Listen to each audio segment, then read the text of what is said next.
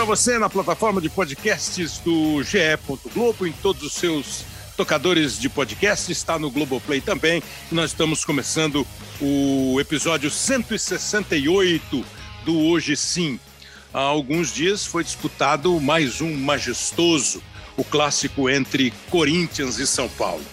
É, você sabe que essa história dos títulos, né, dos nomes dos clássicos, é, é, a criação é do Tomás Mazzoni, um jornalista dos anos 40, 50, da Gazeta Esportiva, quando ele trouxe o derby para ser o Corinthians e Palmeiras, o choque rei para ser Palmeiras e São Paulo, e o majestoso Corinthians e São Paulo. E a cada edição do, do, do clássico majestoso, você percebe é, a rivalidade, é, bons, os bons jogos e a atenção do público, as audiências são ótimas nos jogos. E a gente vai fazer um podcast hoje, um episódio hoje, aproveitando esse momento da temporada de Corinthians e São Paulo. Vamos fazer um majestoso aqui no Hoje Sim, é, pensando assim, quais eram as expectativas quando a temporada estava começando. Eu, por exemplo, é, fui perguntado em determinado momento, acho que para o Esporte Espetacular, sobre as contratações dos times de São Paulo para a temporada 2022. E convictamente disse que o São Paulo, na minha visão, tinha ido bem ao mercado, tinha trazido jogadores interessantes que melhorariam o elenco do São Paulo. Agora nós estamos aqui no meio do mês de setembro e qual é o momento. Né?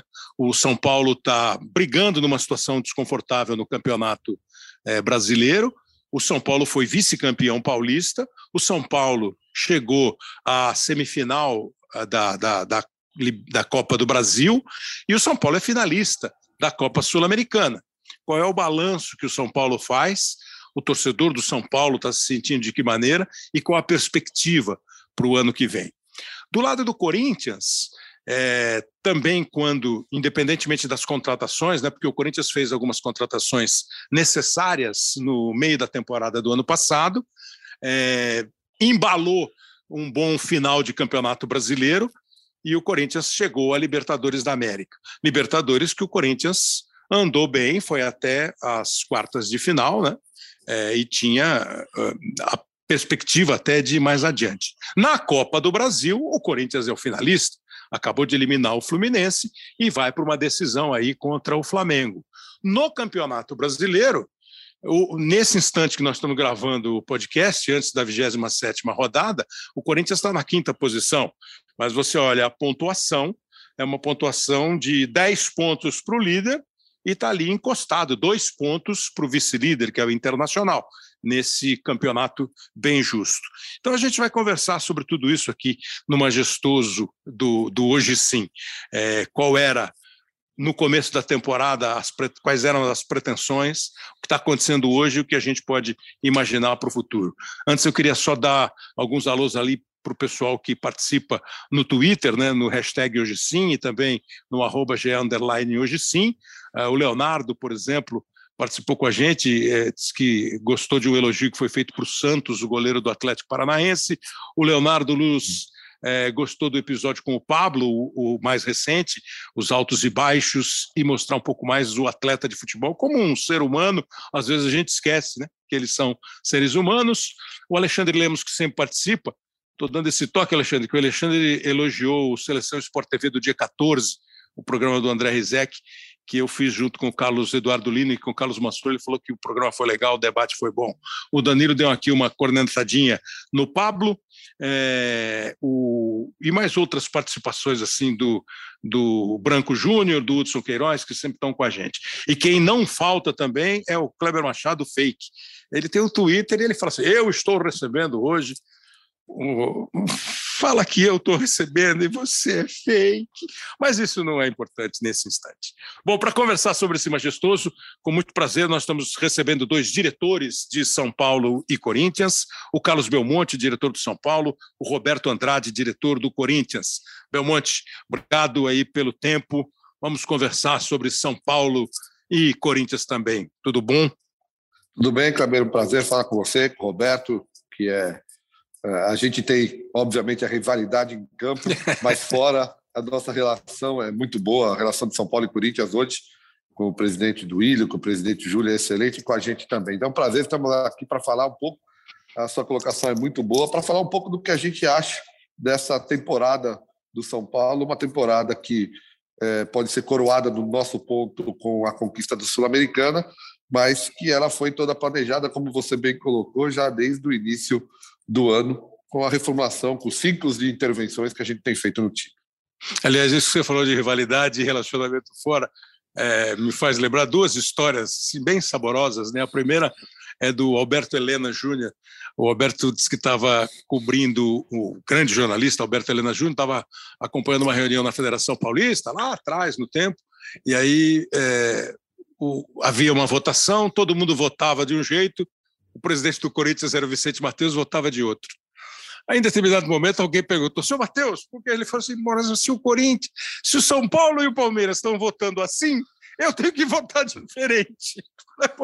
tá certo, é um raciocínio, é um raciocínio. E a outra foi do Mauro Rosman, que era diretor de marketing do Clube dos 13. Ele não citou os times, né? Mas você imagina que são assim, dois times de uma mesma cidade, que ele perguntou assim: quem é o seu maior inimigo aqui na mesa? O presidente olhou, claro, para o cara do time da cidade.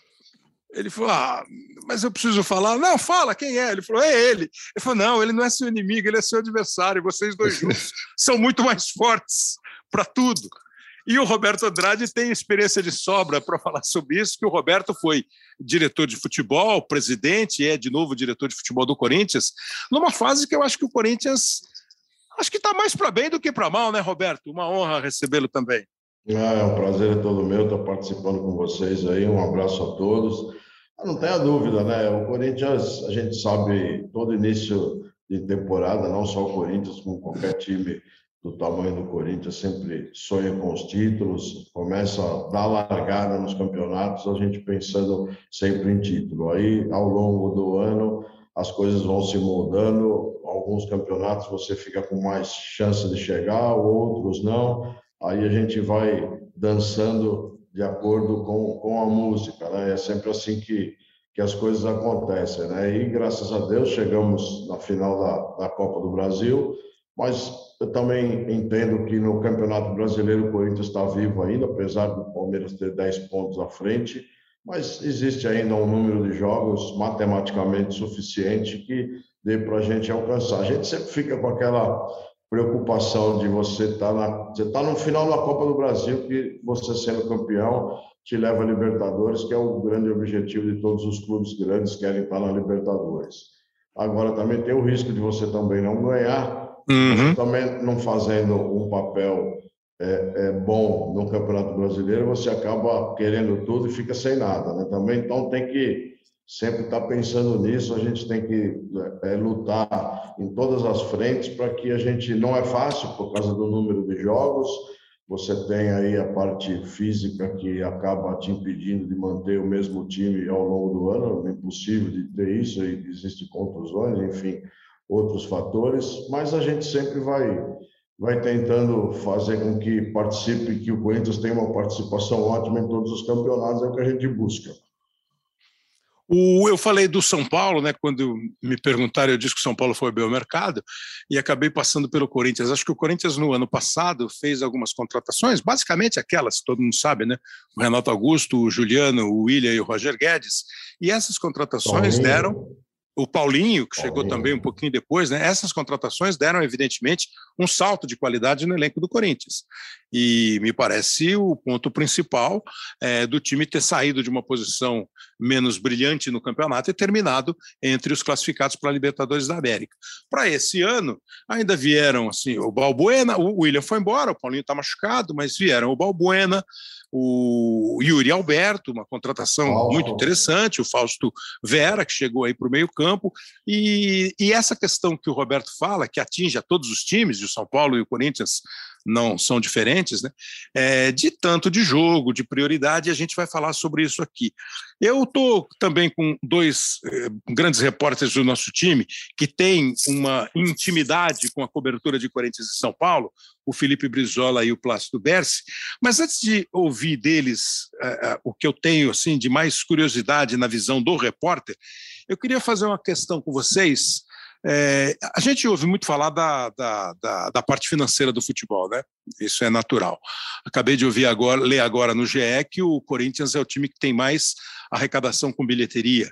Os campeonatos têm esse ponto muito positivo, independentemente das questões a, a se lamentar de é, confrontos de torcida com, entre elas e com os próprios clubes, o espetáculo dentro dos estádios, eu acho que está sendo de um nível muito interessante.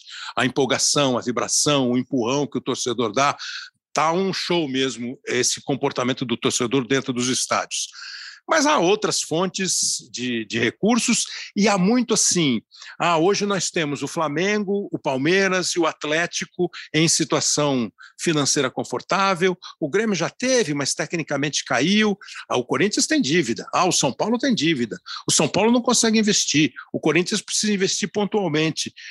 É, Belmonte, qual é a realidade financeira do São Paulo? Claro, não precisa entrar em detalhes, mas assim, o São Paulo hoje é uma família que precisa fazer listinha para ir ao supermercado para comprar. Não pode sair comprando e depois, quando vem a conta, você paga sem dor. Qual é a do São Paulo nessa questão? Na verdade, é assim, né? É... Eu acho que nesse momento a gente começa a, a, preparar um ano de 23 bem melhor do que o ano de 22, né? Ou, ou seja, nós temos uma dívida que hoje ela está ajustada, está controlada. E o principal disso é o que a gente vinha falando desde o ano passado. As competições hoje pagam muito. Né? Uhum. Você ir adiante nas competições é fundamental. A, a nossa recuperação, eu sempre digo que para a roda girar, ela tem que girar, não tem outro jeito. Ou é. seja, a gente precisa avançar nas competições, como a gente fez esse ano. Ou seja, a gente chega à semifinal da Copa do Brasil, a gente chega à final da Sul-Americana esses resultados, chegou à final do Campeonato Paulista. É, o recurso que vem com, essas, com o avanço nas competições, ele melhora muito a situa situação, seja por prêmios maiores, seja por público maior, obviamente. Né, o São Paulo, pela primeira vez, teve mais de 10 jogos seguidos com público superior a 30 mil pessoas. Por quê? Porque está chegando nas competições. Isso valoriza o seu atleta também para vendas é, no mercado exterior, ou seja, quando você chega, o mercado te olha de outro jeito. O ano passado, por exemplo, que a gente teve uma, um brasileiro que também esse ano não é bom, o ano passado não foi, fica mais difícil de você vender o atleta. Então, esse ano nós vamos ter superávit é, no final do ano. Por quê? Porque a gente vendeu é, atletas, teve a questão do Anthony, do Casimiro, que obviamente são importantes para nos ajudar, mas teve as bilheterias, teve a premiação dos campeonatos. Né? A gente ficou, sem entender, Kleber, de 13 a 20, o São uhum. Paulo disputou uma final.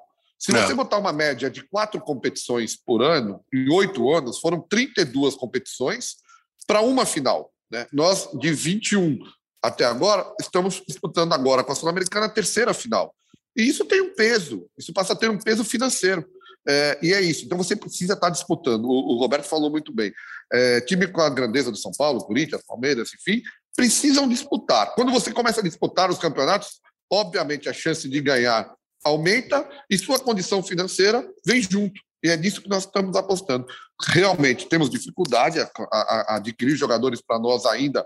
É um processo é, muito difícil. Nós vamos agora, de novo, no final do ano, fazer uma intervenção: dois, três, quatro atletas, é, sempre tentando melhorar a qualidade do elenco, mas com muito cuidado, porque a nossa situação financeira ela ainda não é a ideal. Melhorou, mas ainda não é ideal. E, e aparentemente, quase nenhum clube tem uma situação ideal e o São Paulo está num processo de uma nova diretoria, que recém assumiu né, a, a, direção do São Paulo. No Corinthians, Roberto, você tem uma sequência, mudam alguns nomes, mas assim, na minha visão, talvez a sua possa ser diferente, há uma sequência de administrações no Corinthians. É, o que eu digo assim, são presidentes e diretores mais ou menos na mesma linha política dentro do clube. E, e, nessa da dívida que o Belmonte falou, uma vez o ex-presidente André Santos falou para mim assim: dívida, você não precisa quitar amanhã, você tem que saber negociar para que ela seja uma dívida pagável, se existe a palavra. O Corinthians está numa situação mais confortável ou também precisa dar uma olhada no saldo todo dia? Não, na realidade, é, o que a gente, o que a gente tem feito, o Duílio tem feito, uma, uma uma readequação em toda a parte financeira, logicamente que nós temos uma dívida, ela não é pequena, Só que a dívida a gente tem que dividir em duas partes, né? Se podemos dizer assim, aquilo que é o que tem vencimento a curto prazo, que é o que mais te incomoda, e vencimento uhum. a longo prazo, que são impostos, tudo que já está já está dividido para longo prazo. Só que isso na soma dá esse 900 e poucos milhões que o Corinthians deve. É, situação cômoda, eu falo para você que hoje no Brasil não tem ninguém com situação cômoda. Ninguém, ninguém. Logicamente que, apesar de. Até fora do futebol, né, Roberto? Nossa, é, exatamente. A nossa linha, a nossa linha de sucessão ela foi mais ou menos do mesmo grupo político. Só que a gente tem que levar em conta uma coisa que é mais importante do que isso, que são momentos do país, né? Uhum, é, no uhum. meu mandato começou em 2015, foi a maior crise que o Brasil já, já, já viu, que foi instalada no governo da Dilma, quer dizer, foi aquela, aquela paradeira geral. Hoje a situação é um pouco melhor, o futebol vai, vai se criando, o clube vai criando também uma credibilidade diferente, então você fica mais atraente para investidores, para fornecedores, enfim, para quem quiser investir no futebol. Então, a nossa arrecadação também nesse ano de 2022, ela aumentou bastante. Nós temos uma outra, um outro detalhe que, que isso cabe só ao Corinthians, que é o caso da nossa arena. Até há meses atrás, nós não tínhamos concluído ainda a negociação com a Caixa, então todo o dinheiro arrecadado na arena, é, ela iria para o fundo para que se pagasse a Caixa.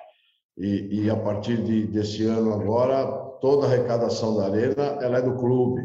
Então isso já muda. Nós estamos falando de perto de 100 milhões de reais no ano de arrecadação. 90 e poucos milhões de, de arrecadação. Isso vai mudando o cenário, um aumento de receita que vem acontecendo com patrocínios novos.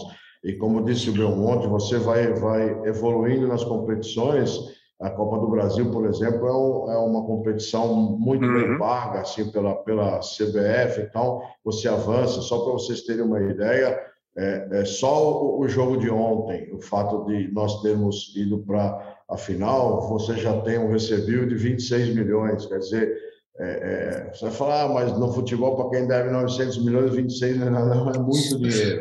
É muito dinheiro. Você consegue, você consegue se programar porque a dívida não te impede de andar, você tem que andar, a coisa não pode parar por conta da dívida. Como a, dívida, os maiores valores são a longo prazo, está tudo direitinho dividido, você precisa ter fluxo diário para você ir quitando tudo isso e uma hora vai, a receita vai aumentando e, de fato, a dívida vai diminuindo. Agora, situação cômoda, não existe ninguém. Existe, às vezes, a gente no futebol, a gente sabe como é que as coisas funcionam, pressão de torcida, pressão de todo mundo, um time, um time grande como o Corinthians, São Paulo, Palmeiras, ele não, não, não tem como ficar do lado de baixo da tabela e acaba por vezes os dirigentes fazendo eh, dando passo um pouco maior que a perna para fazer um time um pouco melhor, porque é como disse o Belmonte, se você não tem um time adequado para andar em cima da tabela, você também não tem outras receitas que ajudam no todo. Né? Então é, um, é uma equação, o equilíbrio disso que é o segredo de tudo, que não é fácil você achar. Você tem que achar o momento certo de você fazer o investimento, o, atleta certo, porque quando você está numa condição é, não tão confortável financeiramente, não te, não te dá espaço para errar. Você não pode errar, é um, é um revólver com uma bala só, você tem que acertar e dar certo para o negócio funcionar. Mas, graças a Deus, desde o ano passado para cá, nós estamos com o pé bem no chão, tanto é que em 2021, quando o Duílio assumiu, nós ficamos sem gastar nada, muito pelo contrário, fazendo a lição de casa, colocando jogadores, é, tirando jogadores do elenco para diminuir bem a folha, foi o que nós fizemos. Só depois de feito tudo isso que nós começamos a repor atletas, aí fizemos um segundo, um segundo semestre melhor no ano para conseguirmos chegar, pelo menos, na, na, na, na zona de classificação da Libertadores. Né? Então, é uma equação que não é fácil de, de, de ser feita, não, mas é um exercício bom de, de ser praticado. Eu acho até interessante para você que está ouvindo o episódio entender, porque nós, quando o torcedor, especialmente, ele só está pensando ali no jogo, no campo, no resultado. Né? É, em todas essas equações, às vezes ele não pensa. Ele vai sempre achar que a obrigação de quem está dirigindo é montar um time bom para chegar aos melhores resultados possíveis. Deixa eu ouvir um pouquinho o olhar do repórter, que pode ser interessante também para você. Felipe Brizola, prazer em recebê-lo aqui. Eu queria que você me desse o teu olhar assim de quem tem a obrigação de apurar, conversar, perguntar, é, filtrar o que é uma especulação, o que é o um interesse, o que é verdade. Queria que você me desse a tua visão, Brizola, de quando começou o ano para o São Paulo, né? Que o Belmonte falou, o São Paulo ano passado foi campeão paulista, mas acabou não andando nas outras competições e não fez um bom campeonato brasileiro. Tanto assim que o técnico campeão paulista, o Crespo, foi substituído pelo Rogério, que tem dito ser o homem ideal para ajudar o São Paulo nesta é, remodelação, nessa nova etapa, e eu tendo a concordar com ele.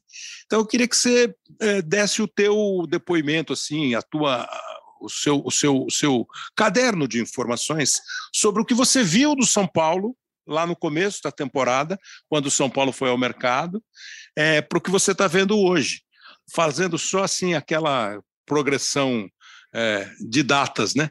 Nos dias 12 e 19 de outubro, os dois jogos entre Flamengo e Corinthians. Ainda serão decididos os locais do primeiro e do segundo jogo. É, dia 1 de novembro, São Paulo pega o Independiente Del Valle. O jogo vai ser na Argentina, final da Copa Sul-Americana. E no dia 29 de novembro, o Flamengo joga contra o Atlético Paranaense no Equador, na decisão da Libertadores. E o Campeonato Brasileiro vai andar até o mês de novembro. É, faltam hoje, a gente gravando aqui, nós vamos para a 27 rodada. Qual é a tua visão do São Paulo lá do começo da temporada para o São Paulo de hoje, com os percalços, as derrotas, as frustrações e uma final, Brizola? Um abraço. Um abraço, Kleber. É sempre um prazer participar é, desse podcast. Um, um abração para quem está conosco aqui, para o Belmonte, para o Roberto de Andrade, para o Plácido, que daqui a pouco vem aí.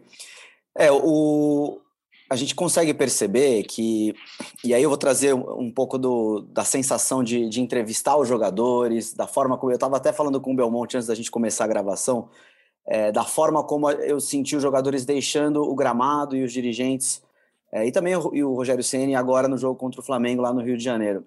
Porque num jogo de semifinal de Copa do Brasil, que a equipe vai com uma perspectiva de tentar uma vaga, ainda que a gente saiba que a situação se complicou muito no Morumbi, mesmo que o São Paulo tenha feito uma partida é, forte, elogiada pelo próprio Dorival Júnior, que fez questão de externar isso. Havia, obviamente, uma, uma intenção de classificação. Os jogadores não saíram de campo irritados, assim, lógico, estavam frustrados com a não, com a não classificação, mas saudaram a torcida, conversaram com os, os atletas do Flamengo, não foi uma descida para o túnel irritadiça. E na saída do, do, do vestiário para o ônibus, que é onde a gente fica ali na zona mista, né, a zona de entrevistas, os jogadores também estavam serenos, paravam para conversar, que às vezes num jogo mais, né, enfurecido, eles não querem muito se expor, não querem muito falar, estão bravos. E, é, e isso para mim é um, é um relato de que o São Paulo me parece nessa altura da, claro, estamos falando aqui no dia 16, é, é, nessa semana aí, né, entre é, final de, de, de, Copa do começo de Copa do Brasil e, e, e Copa Sul-Americana no, no, no horizonte porque eu sinto que o São Paulo está muito maduro em relação ao que foi programado. Então, o próprio Rogério Ceni tem dito é, que não, não, dá, ele não fica enrolando entrevista coletiva, né? Não está ali buscando. Talvez aquele Rogério Ceni de 2017, não vou dizer que o Rogério enrolava nas entrevistas, mas ele buscava alguns números para tentar defender umas teses. Hoje a gente sente uma franqueza tanto dos jogadores quanto do, da, da comissão técnica nesse sentido de falar, olha, a gente sabia que o time do Flamengo era muito qualificado. Então a gente tinha uma chance, começar abafando, não, se não desse, tinha que achar o gol, a gente teve a chance e não fez, depois fica difícil porque eles têm um time muito forte.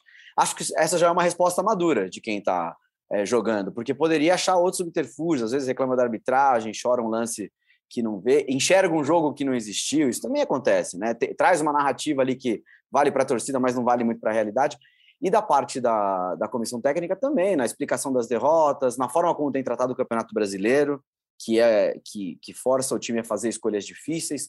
Então, eu particularmente vejo uma maturidade que me parece muito pautada é, pelas coisas que o Belmonte trouxe, né? O São Paulo, por chegar em finais, por estar tendo perspectiva de título, me parece que esse foi o grande combustível do ano, né? Se talvez o torcedor tenha sido o melhor jogador pelas médias de público, pela forma como tem lotado o Morumbi até em partidas improváveis, é, essa perspectiva de título que o time conseguiu trazer no campo, me parece que ajudou muito a diretoria. Eu, talvez o Belmonte possa é, falar e responder um pouco mais sobre isso, até para trazer um pouco mais de tranquilidade para tomar medidas duras. Mais uma coisa que eu queria perguntar para o Belmonte, e aí eu sei que eles falam muito de ciclos de intervenções, né, Kleber? É, o, o Belmonte, tem, tem, eu já peguei alguns termos ali que vocês têm usado, né? Limpeza, vocês fizeram uma, não uma limpeza, mas o São Paulo, desde essa nova gestão, se eu não me engano, você pode me corrigir da Belmonte. 30 jogadores saíram, né? É um trabalho parecido, acho que o Roberto também falou, já fez a mesma coisa, né? O Corinthians também trabalhou isso quando eles assumiram. E o São Paulo trouxe 16 jogadores para essa temporada 12. Depois o Belmonte pode me corrigir. A gente sabe que alguns deles, ou quase todos, vocês fizeram num formato de é, oportunidade de mercado, né? De sem, sem megalomania, sem trazer com super salário. Mas assim, a tua visão hoje é, pelo que eu entendi, de um realismo positivo do São Paulo. São Paulo não está lamentando o que não deve lamentar e está valorizando o que tem conquistado dentro das circunstâncias atuais. Exatamente. E é uma mudança de perfil, Cleber, porque o São Paulo, é, nos últimos anos, em alguns momentos, era um time que é, falando de experiência de jogador, tá, Kleber? Era um time difícil de aceitar situações, difícil até de se comunicar. Talvez eu assistia um jogo em que fez uma partida ruim e, e aí vinha, não, jogou bem, podia ter vencido. Eu sinto uma maturidade. E eu não, e eu não sei, e aí talvez é, a gente possa analisar com mais calma depois, mas isso me parece também de saber o momento que o clube está vivendo, entender uhum. isso bem, né? Não sei uhum. se quem chegou sabe que ó, é o que tem, vamos jogar com com, com isso, vamos se, talvez ter que se colocar numa posição mais reativa, enfim, é, é eu sinto um São Paulo mais maduro. E o Plácido é, Berce, eu, eu, eu, já te passo já, só, só para eu completar aqui esse giro com os repórteres, Belmonte, porque aí eu vou perguntar para vocês dois sobre isso que o Brizola falou de mercado. É, Plácido, qual é a tua, obrigado pela presença aqui, qual é, Plácido Berce, a tua visão da Corinthians? Porque o Corinthians, é, começou, teve no momento do ano passado os problemas que nós já citamos, reforçou o time, aí o Roberto acabou de dizer, foi dando é, um passo de cada vez, e para eu ser justo comigo mesmo, é quando começou a temporada e fica aquela aquele, aquele papo de quem vai, quem não vai, quem vai brilhar, eu não tive muita dúvida em dizer que do trio, o trio Flamengo, Palmeiras e Atlético, na minha visão, seria de novo o trio a puxar o, o cortejo do Campeonato Brasileiro. É, o Atlético não conseguiu esse ano ainda dar aquela engatada. E achava que o Corinthians era o mais forte candidato a transformar o trio em quarteto na questão das disputas pelo campeonato. Como é que o repórter Plácido Berce viu o Corinthians do começo para o Corinthians de setembro de 2022. Primeiro, agradecer, Kleber, pelo convite. Valeu, uma honra participar aqui do podcast. Um abraço para você, para o Roberto, para o Belmonte, para o Brizola. O Corinthians é, vive, viveu uma situação bastante peculiar, eu imagino, em relação aos outros clubes da Série A, pela expectativa que foi criada no início dessa temporada, justamente pela chegada desse pacotão de jogadores estrelados no fim do ano passado, né? E que no fim do ano passado ainda não conseguiram entrar é, em forma, entrar no ritmo desejado. Então, realmente, eu, eu vi, assim, por parte da torcida, que existia uma grande expectativa para esse ano, como você colocou, a possibilidade de fazer parte ali do, do trio de ferro, de aumentar ali a, esse número, esse hall dos, dos grandes clubes que disputariam títulos esse ano. Mas, por, por outro lado, no início do ano também eu senti uma postura bastante defensiva dos jogadores, no sentido de que havia uma rejeição muito forte da torcida em relação ao Silvinho, ao trabalho dele. Então, ao mesmo tempo que a gente tinha um, um elenco muito estrelado, não havia uma boa aceitação é, por parte da torcida em relação ao Silvinho, e aí em todas as entrevistas, é, se não em todas, mas em 90% delas, os jogadores precisavam dar muitas explicações, é, gastavam muito tempo defendendo o trabalho do Silvinho. Me lembro em uma coletiva do Fábio Santos, que eu participei lá no CT Joaquim Grava, que o Fábio é, até brincou com isso, falou: a gente está até cansado de defender o Silvinho, é, a gente tem receio de que um dia ele se torne um grande treinador em outro lugar e a gente tenha perdido uma grande chance aqui. Enfim, eu notava muito essa, essa postura muito defensiva dos jogadores. E aí, à medida que a temporada foi avançando, o Silvinho foi demitido no início de fevereiro, chegou o Vitor Pereira, essa expectativa ela passou a se concretizar, mas fato é que o Corinthians nunca é, se tornou, nunca consolidou aquele time que a gente imaginava no fim do ano passado, né? Os, tanto que os grandes nomes pouco jogaram juntos, é, toda a expectativa ela não se concretizou de fato. Que a gente percebe até em termos de, de escalações mesmo dos jogadores que atuam. Talvez pela primeira vez desde que todos chegaram, o Vitor Pereira passa a ter uma espinha dorsal, o torcedor identifica um time com, com, uma cara ali de titular, uma base, uma identidade de jogo. O Vitor sempre reclamou muito da falta de tempo para treinar aqui no Brasil. Mas te respondendo a, em relação à comparação do início do ano para agora, eu acho que o que mudou realmente foi a postura do elenco, a postura do, do, coletivo, dessa postura mais defensiva, em que eles se sentiam atacados e dando explicações o tempo todo no começo do ano. Agora é um discurso mais otimista, mais confiante, de realmente o Corinthians hoje se considera como fazendo parte desse grupo de times que brigam por títulos. Eu acho que essa é a grande diferença. E aí gostaria até de fazer uma pergunta para o Roberto. já, já, já, vamos fazer já. Vamos lá. Eu fazer, deixa, eu, deixa, eu, fazer um outro. É, jogador, técnico e dirigente de futebol, é, quando eles se interessam, eles ficam ouvindo elogios ou críticas ao trabalho deles. E eu gostaria que o Belmonte é, dissesse como ele ouviu a explicação, a informação e até a opinião do Brizola sobre o São Paulo do começo para este momento e como o Roberto ouviu a interpretação do Plácido sobre o que tem acontecido com o Corinthians, hein, Belmonte? É, Kleber, eu acho que é, é, é, muito isso. Primeiro, falando até em cima do que você colocou, né, que o, o Roger falou, eu achei muito interessante. Né? Não, é... Deixa para depois, depois, que eu vou colocar de novo aquela. Eles vão tirar, ah, eu vou tá. colocar de novo. Então tá. Eu acho que assim, é, é, o que a gente fez aqui no, no, no São Paulo, que é fundamental, é, a gente fez nesse ciclo de intervenção, como falou Brizola, a gente tirou 30 jogadores do elenco e colocou 16 atletas no, novos nesse período. E não é que esses jogadores que saíram não são bons, não tem, apenas era uma mudança no perfil do elenco. A gente achava que tinha que ter um elenco é, que tivesse, no termo que a gente usa no futebol, mais sangue nos olhos, ou seja, que buscasse mais, quisesse mais, é, tivesse mais desejo é, de conquista. E nós procuramos jogadores pontualmente que tivessem esse perfil. Então, o nosso elenco hoje entende muito bem o que a gente quer. Né? É, é, a gente brinca, e acho que é isso que tem que ser aqui no São Paulo, que é assim, eu, é, perder vai perder, faz parte do futebol. É, aliás, você mais perde do que ganha, sempre. É, mas o fato é que tem que doer perder. Né? o time tem que sentir a derrota, como sinto eu, dirigente, como sente o torcedor que está na arquibancada, eles têm que sentir. E hoje o nosso elenco sente. E aí, quando o Brizola coloca bem, é, quando a gente sai do jogo do Flamengo é, é, e há uma tranquilidade do ponto de vista dos atletas, é porque, obviamente, a gente perdeu o jogo, perdeu a classificação, mas entregou tudo o que podia. É, nenhum torcedor do São Paulo, e isso ficou muito claro é, do comportamento da torcida do Maracanã, o torcedor do São Paulo estava incomodado com que com o comportamento dos jogadores em campo. E apoiaram o time até o fim, por quê? Porque os jogadores entregaram em campo o que podiam.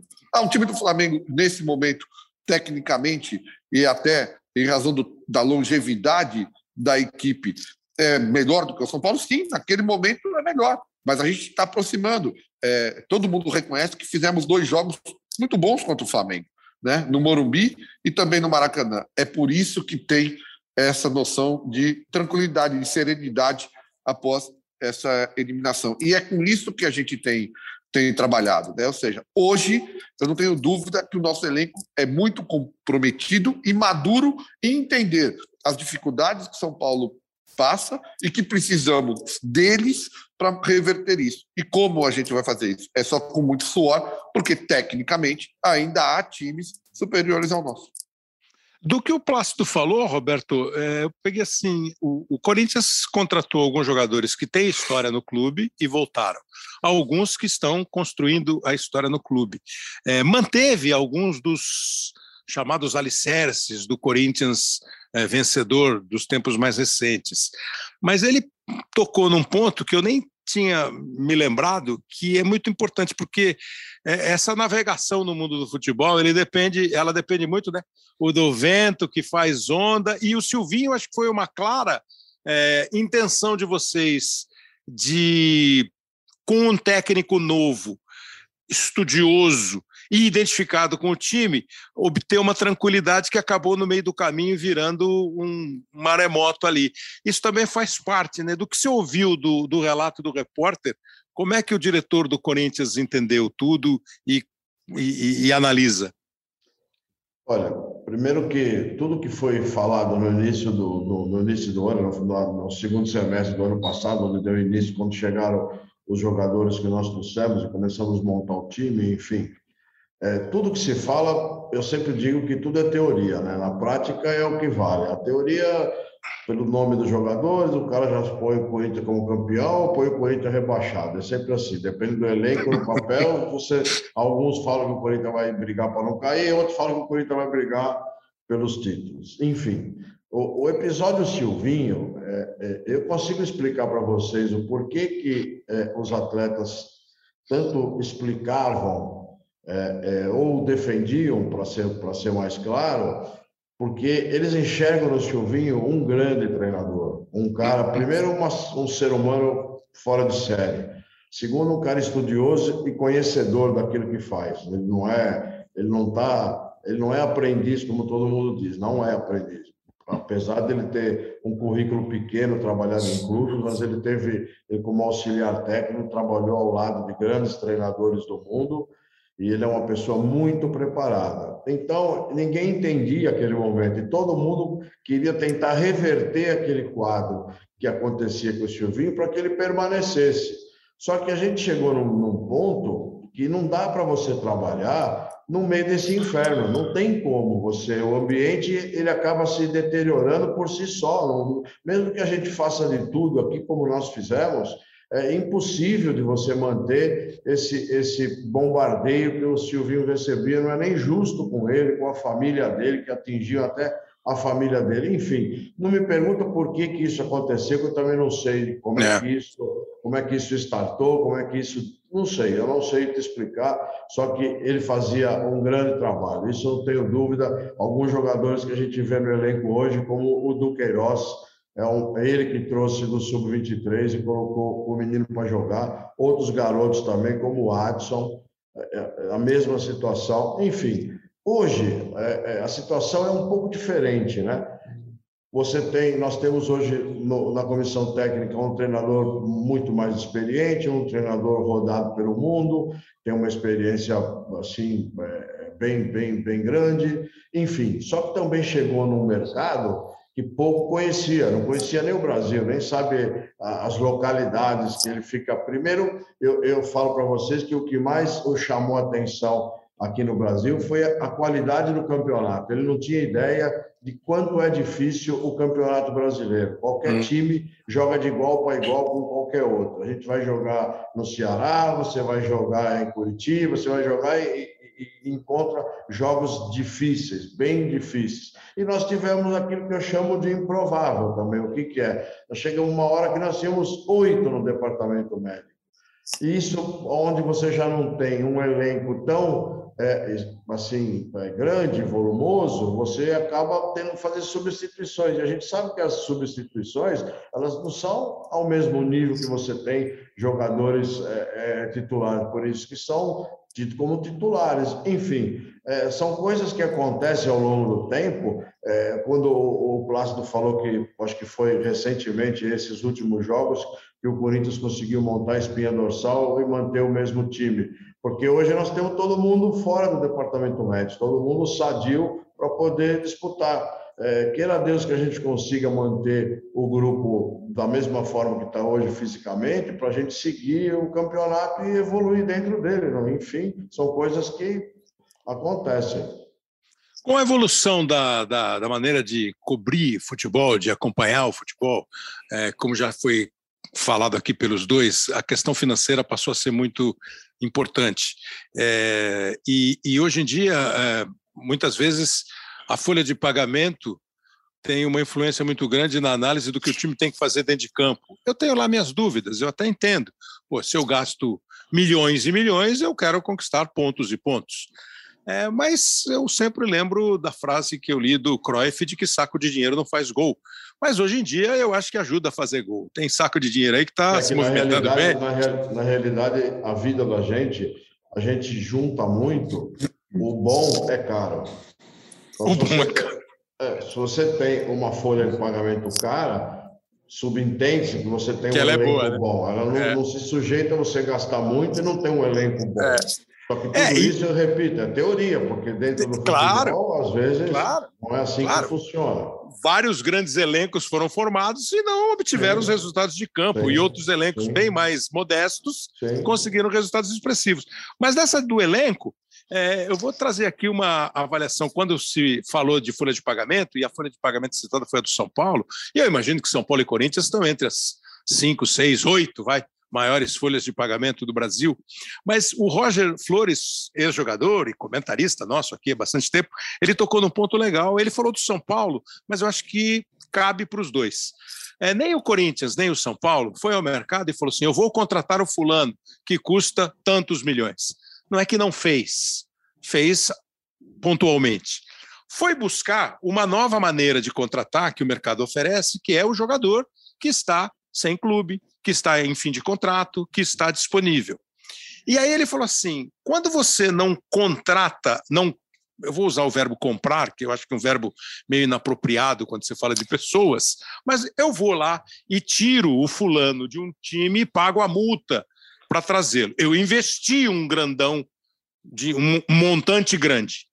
Quando você contrata um cara que não está preso a nenhum clube, talvez você precise pagar um salário maior. É a compensação que existe. E aí a folha de pagamento fica alta e nem sempre você contratou o cara que você queria. Você contratou o que estava na hora, no momento disponível, e o disponível no melhor sentido da palavra. É assim que São Paulo e Corinthians é, trabalharam para o atual elenco, e aí eu já emendo para depois o Brizola e o Plácido perguntarem para vocês. Vocês estão satisfeitos com os elencos que vocês têm ou eles precisam de muitos ajustes? Por ordem alfabética, é, o Belmonte, né? Porque Carlos Belmonte, Roberto Andrade, o Andrade ganharia. Mas ficou 2 a 1 um, Roberto.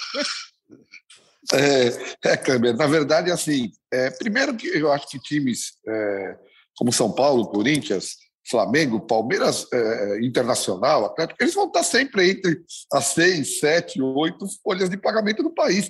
É natural da grandeza das equipes. E é, é, isso é, faz com que você acabe tendo sempre uma folha nesse patamar, alguns mais, outros menos, e aí é questão de, de momento. É, isso que, que você colocou, que o Roger falou, é, é fato. Né? Quando o jogador está livre no mercado, obviamente a luva vai para ele. Né? Então, parte do que você pagaria de transfer, o jogador acaba negociando com você, requerendo um valor maior. Por quê? Porque ele está livre no mercado. A gente até conversa muito aqui, quer dizer, quando a gente vai pagar o transfer, quando a gente vai fazer a contratação, nós temos um budget todo. Então a gente chega para o empresário do atleta e fala assim: amigo, é o seguinte, se eu tiver que pagar transfer, o salário dele vai ser um pouco menor, porque eu vou ter que pagar o transfer. Se eu não tiver que pagar transfer, ok, a gente consegue trabalhar um pouco com um salário melhor, já que não estamos pagando transfer. Eu acho que esse é o caminho hoje do mercado. Né? E com relação à satisfação do elenco, a gente hoje aqui tem muita satisfação. Esse é um elenco que a gente montou. Então a gente tem satisfação com ele, muito mais do que tinha com o elenco que a gente encontrou. E, óbvio, a gente quer continuar é, melhorando esse elenco. Né? Então a gente sempre pensa, precisamos aí de mais alguns jogadores, e a gente fica, o Brizola falou, e é verdade, eu sempre falo em ciclos de intervenções, porque a cada janela a gente vai trabalhando. Hoje, a minha folha, eu posso te garantir, Kleber, eu encontrei a folha aqui no dia 1 de janeiro de 21, se comparar com a folha que eu tenho hoje aqui, a gente diminuiu em 15% a folha. Mas é claro, eu tirei 30 jogadores, trouxe 16, tenho 14 meninos que vieram da base hoje no elenco principal, eu tive um ajuste de folha. Mas a gente quer, obviamente, progredir. O São Paulo precisa ir melhorando o seu elenco para cada vez mais se aproximar dos times que já há mais tempo têm elencos hoje mais fortes que o nosso. Então, é, é gradualmente, a cada janela, buscar melhorar o time. E aí, ah, vai ganhar? Não vai? É outra coisa, é do futebol. A gente tem que ter consciência que o elenco precisa ser melhorado sempre. Esse é o caminho. O Belmonte é, que ao que eu me lembre, o Belmonte é jornalista, foi repórter, e é o primeiro ano, é a primeira experiência do Belmonte como um, um, diretor de clube de futebol. O Roberto, ao contrário, é um empresário que tem experiências no futebol, como diretor, presidente e agora de novo como, como diretor. E provavelmente, né, Roberto, você viveu os dois momentos, as duas situações, essas de mercado que o Belmonte citou.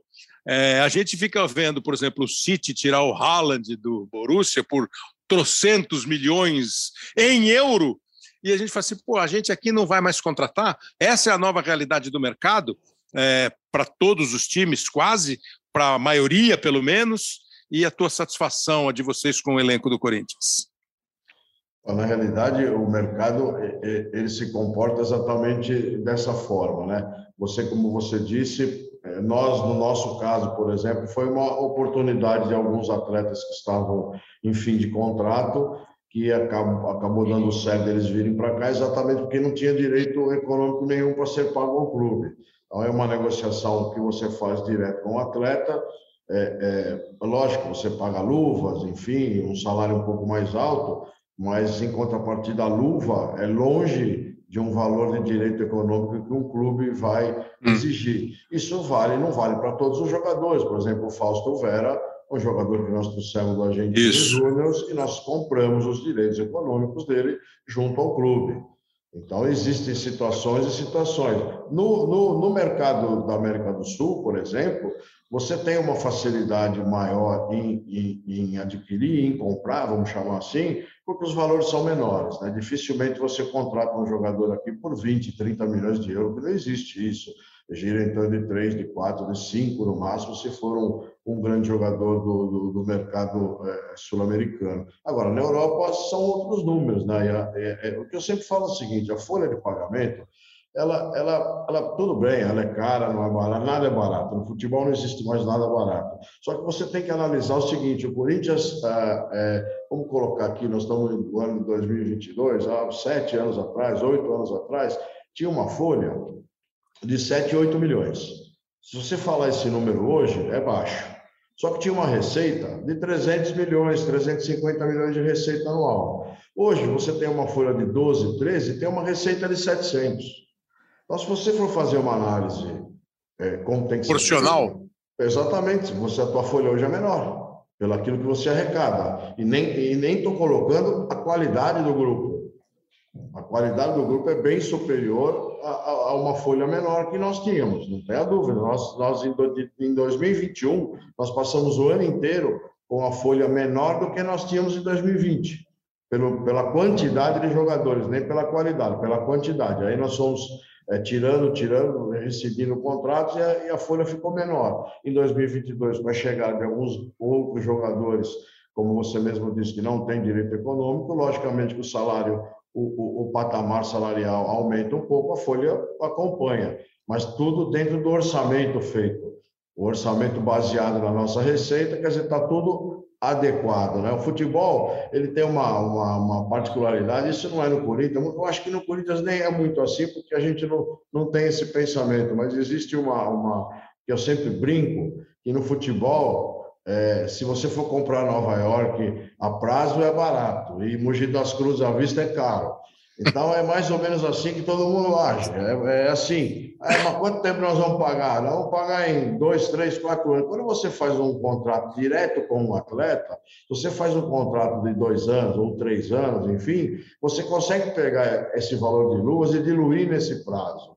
Coisa que se você for adquirir de um clube, ele também está com a dificuldade financeira lá, que não te dá espaço para você fazer esse parcelamento em dois, três anos. Ele quer, no máximo, receber em um ano, duas parcelas semestrais, enfim. Então, a dificuldade é muito maior. Então, e, e o futebol está cada vez mais chegando a esse ponto de fim de contrato, e os jogadores sabendo disso, por isso que hoje, quando o jogador está nos no, no, no, no seis meses finais de contrato, ele começa a se mexer, porque a oportunidade dele de também levantar um dinheiro para ele é muito maior do que ele ficar no próprio clube, porque o clube hoje, para renovar o contrato de qualquer jogador, você precisa comprá-lo novamente.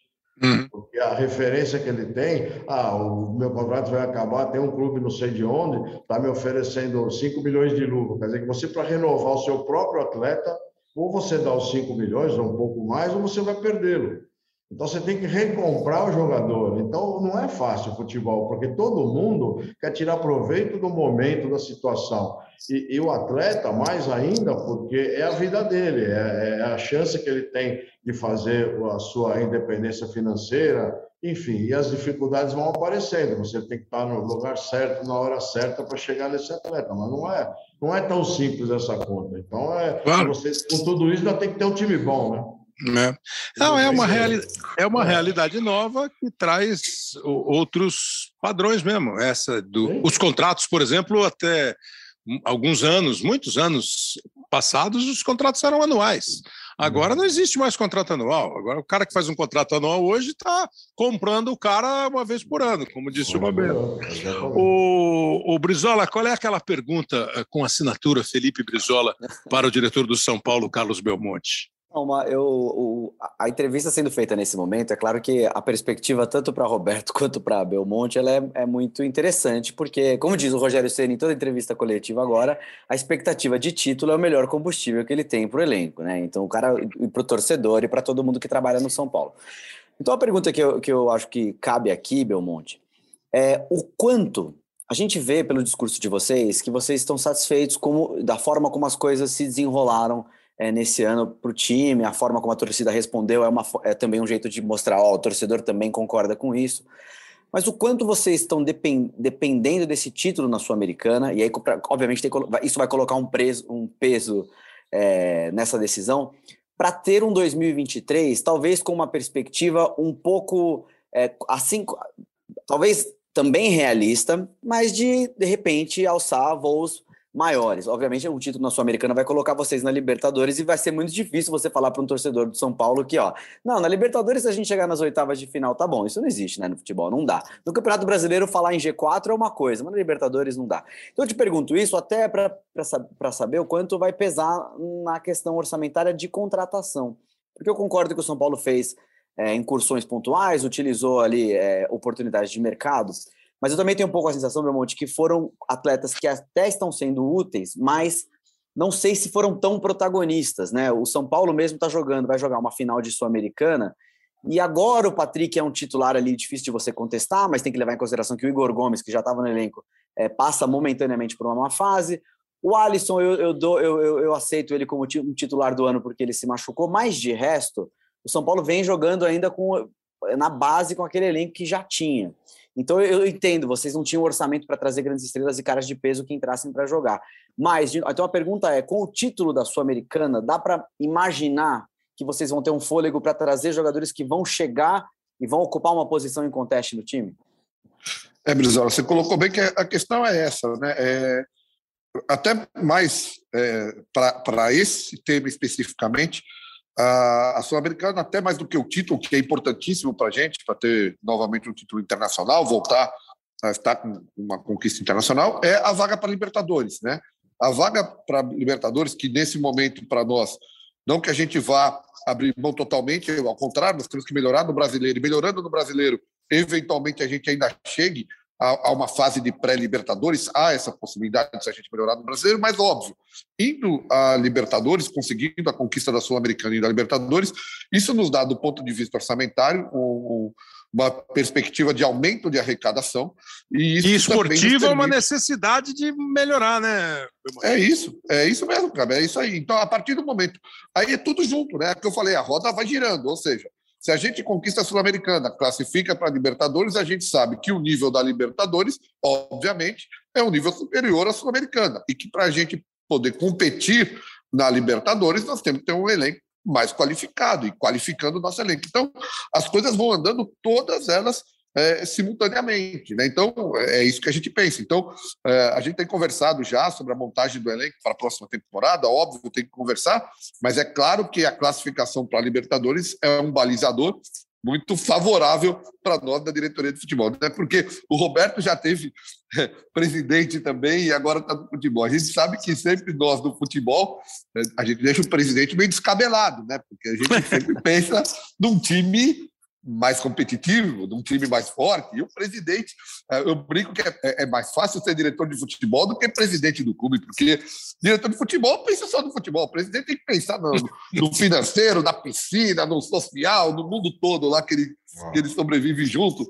É, no marketing e tal. Então, é, é isso. Se vier, se vier a Sul-Americana e a vaga para Libertadores, eu ganho força para apertar um pouco mais o presidente. É sempre assim.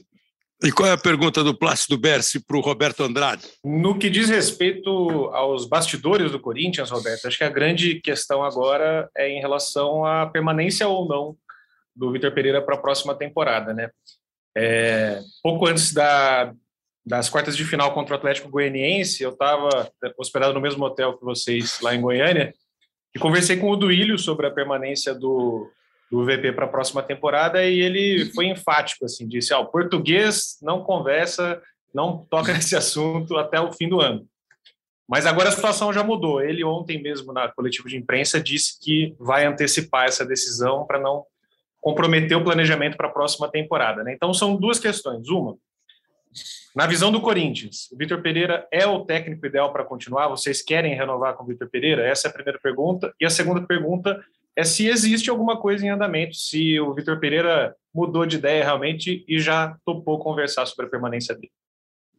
Olha, Plácido, na realidade é assim, ó, o Corinthians, logicamente, que quer a permanência do Vitor por ano de 2023, que seria a coisa mais coerente da sequência ao, ao trabalho, até pelo fato de que trabalhou nove meses, tem um, o ano de 2023 seria bem gratificante para todos nós se ele ficasse.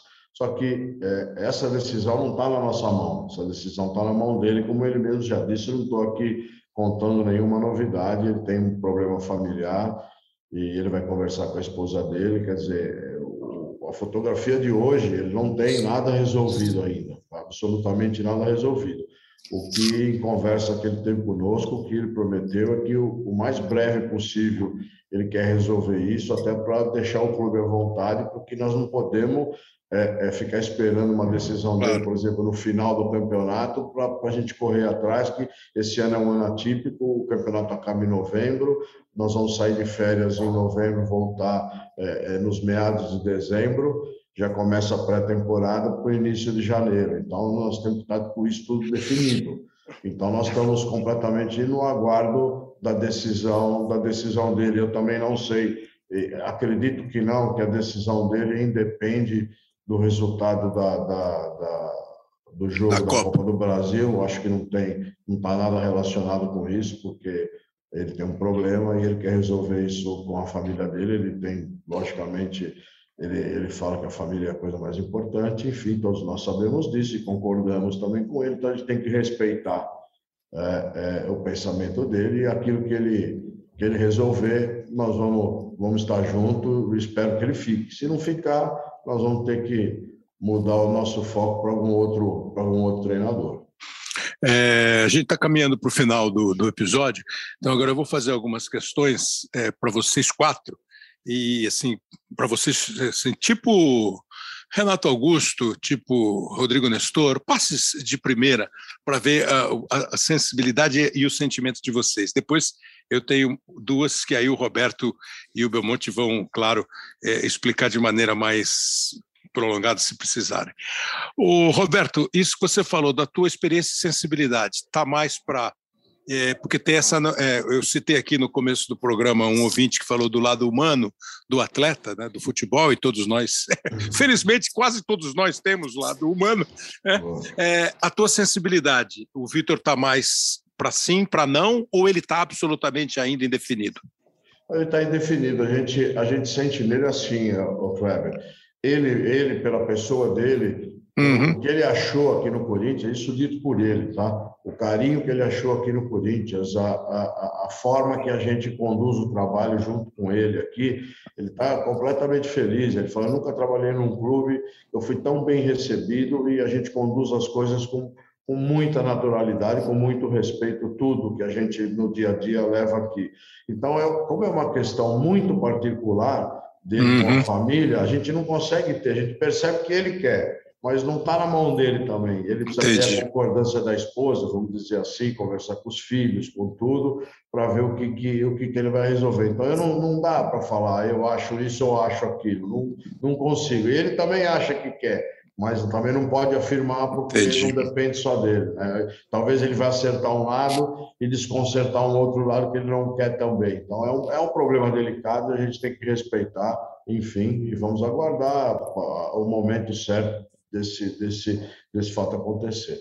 Outro dia o Rogério, numa entrevista, foi, eu achei que ele foi muito sincero e talvez algumas pessoas tenham interpretado de maneira diferente. Por se eu perder a Sul-Americana, eu e o São Paulo quiser me mandar embora, eu até abro mão da multa. Eu acho que ele não sugeriu que o São Paulo mandasse embora e nem que ele queria ir embora. Eu acho que ele foi um São Paulino entendendo o. Ele só quis, na minha opinião, ele só quis mostrar que a multa não é um estorvo para ele ir embora. Pois é, que é como isso, roda, que é como, que é como que é como roda, como roda roda no Res, futebol. Respe, respeitoso com o clube, nada é. Dizer, se o clube entender. Agora, sim, a minha pergunta para você, Belmonte, é, não é nem de questão de multa. Eu vou te fazer uma pergunta com uma, uma pitadinha de opinião. Eu não vejo sentido nenhum, independentemente do que acontecer com o São Paulo no final do Campeonato Brasileiro e no final da Sul-Americana, eu não consigo ver sentido nenhum no São Paulo trocar de técnico. E a diretoria do São Paulo? Não, nenhum sentido. Né? Kleber, a gente renovou, a gente fez questão de renovar com o Rogério é, antes do jogo contra o Palmeiras pela Copa do Brasil, porque era um jogo difícil, um jogo que a gente sabia que é, eventualmente poderíamos ser eliminados pelo Palmeiras na Copa do Brasil, e a gente quis já naquele momento dar o sinal do seguinte: olha, depende do que acontecer, a gente vai renovar. E renovamos. E agora eu te digo claramente: não há nenhuma possibilidade, nenhuma possibilidade do São Paulo trocar de, de treinador para o ano de 23. Nós vamos com o Rogério até o final de 23. Se o Rogério, obviamente, por algum motivo, não quisesse claro. ficar, é outra questão. Aí é uma questão de fórum íntimo. Mas não é isso que acontece aqui. Nossa relação com o Rogério é ótima, a gente está muito satisfeito com o trabalho. Você tem toda a razão. O São Paulo não pensa. É, nossa ideia é fazer o planejamento, já estamos fazendo. É, conversamos hoje a respeito disso, inclusive com o Rogério. É planejamento para a temporada que vem é, nosso técnico será o Rogério Senna. Não, isso é, isso é ótimo. O Belmonte falando isso aqui no, no, no Hoje Ciência. O que vai acontecer, se o Rogério vai receber um convite da seleção da Alemanha e dirigir a seleção da Alemanha, é outra história. Agora, por parte do São Paulo, o Belmonte está dizendo que, independentemente do que acontecer no Campeonato Brasileiro e do que acontecer na final da Sul-Americana, o São Paulo quer o Rogério. Agora, com aquele destaque que o Ian Rezende fica pedindo para vocês, Brizola, tem algum sentido o São Paulo trocar de técnico? E outra para você: o elenco do São Paulo precisa de muito mais? É, eu tô, pela, pelo, pela minha sensibilidade, até de, de, de trato com a forma como os jogadores falam, nenhum sentido. Nenhum sentido. Pelo contrário, o Rogério é um trunfo até para os jogadores para ele poder pontuar algumas situações, como por exemplo, o Belmonte já explicou recentemente a questão do, dos atrasos de salário, de, de imagem, né? não salário, mas de imagem, é, atraso de acordos que foram feitos na pandemia. O Rogério é um escudo até para os jogadores, então também não, não me parece que faz nenhum sentido uma troca agora. A, a segunda, qual foi a segunda desculpa, Cléber? Não, se, se, você acha que o elenco do São Paulo precisa de muito mais. Não, eu acho que é uma, isso é bem, acho não tenho certeza que há uma demanda forte ali por uma para os jogadores de lado de campo. Um monte já deve ter passado boas madrugadas analisando atletas, essa demanda de jogador que abre campo, que puxa contra-ataque e que dá profundidade, né? Esse termo que o pessoal usa bastante. Acho que o Belmonte vai concordar que tem uma demanda grande para esse tipo de jogador. Né? Ah, Plácido, o, o Corinthians, pelo que você percebe como repórter, é, o Roberto já falou, mas o que você percebe além diretoria e o que você percebe ouvindo o treinador? É, o ideal seria a permanência do Vitor Pereira. E você acha que o elenco do Corinthians precisa de menos ajustes ou mais ajustes? Olha, eu acho que o Vitor Pereira é, ele precisaria de uma pré-temporada, precisaria de mais intervalos de tempo como ele está tendo agora para treinar. Ele sempre se definiu como um treinador de treino e ele teve poucas oportunidades de fazer isso. Então eu confesso que eu tenho curiosidade realmente como repórter assim de ver um de acompanhar uma rotina do Vitor Pereira treinando mais, tendo esse, esse trabalho mais próximo da, do que ele considera ideal para passar a filosofia dele adiante. E acho que realmente se ele saísse agora no fim do ano seria uma interrupção em um trabalho que, como a gente falou, teve muita expectativa e a, a expectativa ela só foi colocada em prática agora nessa reta final de temporada. Então seria uma interrupção novamente. É, claro que, como o Roberto já deixou claro, não, não depende do clube, depende de uma, é, de, uma, de uma decisão dele particular. E o fantasma do Tite sempre ronda ali também a, a questão corintiana. Né? Agora, com a, com a saída dele da seleção brasileira, nas redes sociais, os torcedores falando sobre essa possibilidade. Então. Mantenha é, calma, mantenha é, calma. É, tem, tem toda essa questão. Sabe, será que ninguém sabe que o Tite está na seleção? Pois é. na Copa do Mundo? Não, eu digo isso, Roberto, porque é inevitável não, sim, todo mas mundo não, mas, começar é. já a colocar o, o plano B seria esse, ah, seria não, mas, mas, mas, aí vira uma loucura, porque o próprio ah. Tite disse que vai ficar não sei quantos meses com a família. E assim, é, é, é, isso aí precisa ver o passo, né? Se o Tite Nossa. vai, se o Tite fica, se o Tite vai ser convidado para ir trabalhar na Europa, se o Tite vai querer um. Porque se o Tite quiser seis meses de folga, de férias não vai dar para contratar o Tite não. imediatamente, mas é evidente que o Tite é um cara que vai. O Tite no mercado, ele, sabe aquele trem fantasma do parquinho de diversão para todo mundo. É, mas, te, mas, te, é. mas, te, respondendo só para concluir, Sim. acho que realmente o Vitor Pereira precisaria de mais tempo para a gente conseguir ver por um período maior o Corinthians do Vitor Pereira, essa é, filosofia que ele sempre colocou, que gosta de um time ofensivo, intenso, e que a gente acabou vendo pouco por todas as intempéries no meio do caminho, lesões, hum. calendário, enfim, acho que a gente precisaria de mais tempo de Vitor Pereira para entender o Vitor Pereira.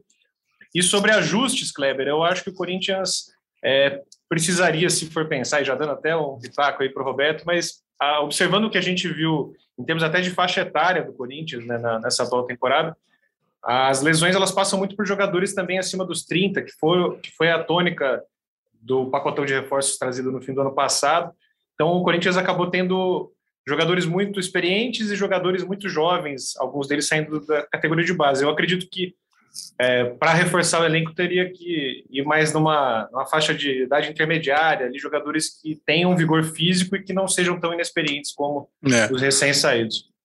Em, em, em, questão de elenco, eu imagino assim que o Corinthians todos os times precisam de, de ajustes, né? Se você quiser, se você perguntar para os 20 times da, da, da Série A, talvez dois ou três digam diferente, mas a maioria vai dizer assim: oh, se vierem três ou quatro reforços, ou três ou quatro reforços, o time da televisão ficaria ótimo, até porque a gente não precisaria do Brizola mais, reclamando, querendo só defender e tal. Mas, enfim, é, o, o, o Brizola, você ouve muito falar de calendário, né? Todo mundo reclama de calendário. Eu vou fazer essa pergunta depois para eles. Você acha que é um discurso da boca para fora ou é sincero? Eu acredito que seja um discurso da boca é, sincero, mas eu acredito que falta um pouco, talvez, de força política para, de fato, colocar o dedinho na ferida e resolver, porque uhum. são muitos anos e está atrapalhando demais. A gest... Assim, uma, uma coisa que é, é não dá para a gente se conformar é o Campeonato Brasileiro, com a importância que tem, com a história que tem, com a premiação que tem, é, não poder ser disputado a full, digamos assim, com os times uhum. é, integralmente. Acho que é, é, ruim quando as equipes abrem mão de jogar um campeonato como o Campeonato Brasileiro, e isso, isso é um problema de calendário. Acho que os Você... estaduais têm que diminuir de alguma maneira, a gente precisa arrumar data, e me é. imagino que os estaduais sejam um único caminho. Você não vai nem protestar quando eu falei que você só gosta de defesa? Bom, eu, eu, eu tô numa fase é, futebolística de fazendo autocrítica. Eu tô na fase auto, recebendo autocrítica. Não, Joga bem, hein, Kleber? Vou defender o Brizola. Joga bem. Corre bem. É, nós vamos lá. Precisamos ir lá sexta-feira, pô. Eu nunca mais fui. E para você, Plácido, o discurso do calendário é de coração ou de boca para fora? Não, é de coração. Realmente, acho que passou da hora da gente ter um calendário com mais espaço realmente para treinamentos, para a gente conseguir ver as filosofias sendo implementadas, né, colocadas em prática. É, realmente, no atual calendário, é jogar, recuperar do jogo e viajar. Então, é, quem pede é o público, quem pede somos nós da imprensa que é, cobrimos um futebol com menor qualidade, os jogadores que sofrem com lesões. Enfim, acho que todo mundo pede, né? Acho que deveria ter uma deveria ser um tema discutido de uma maneira mais resolutiva. Estou é, recebendo aqui o um recado que Plácido, o Plácido Berce tem em pauta, então já quero agradecer você e aproveito também para agradecer o Brizola É, e assim, e já, ó, presta atenção no relógio, hein? É, Plácido, então, perspectiva Corinthians 2000, final de 2022, 2023, na sua sensibilidade de repórter.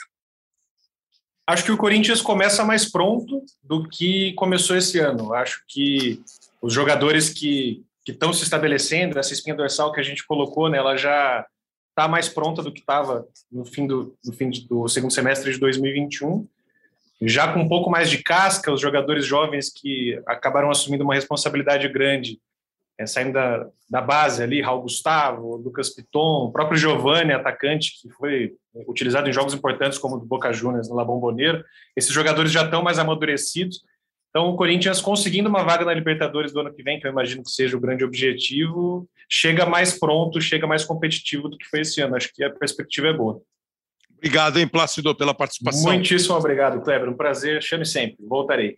Valeu. Um abraço. Um abraço Brizola, Brizola, Brizola, e para você, qual é a perspectiva São Paulina para este trimestre que encerra 2022 com um campeonato brasileiro tendo de suar e uma final de Copa Sul-Americana e aí, como já foi citado, claro que o resultado da Copa Sul-Americana vai interferir na, na, na, Acho que vai interferir até a página 4, porque o São Paulo precisa naturalmente continuar nesse pique que o Belmonte falou: finais, disputar. Qual é a tua perspectiva? eu, eu, vejo, eu, vejo, a perspectiva acho que é, é, boa, porque o São Paulo atingiu algumas metas que estavam é, estipuladas, no, na Copa do Brasil até superou, no brasileiro, por enquanto, está atrás.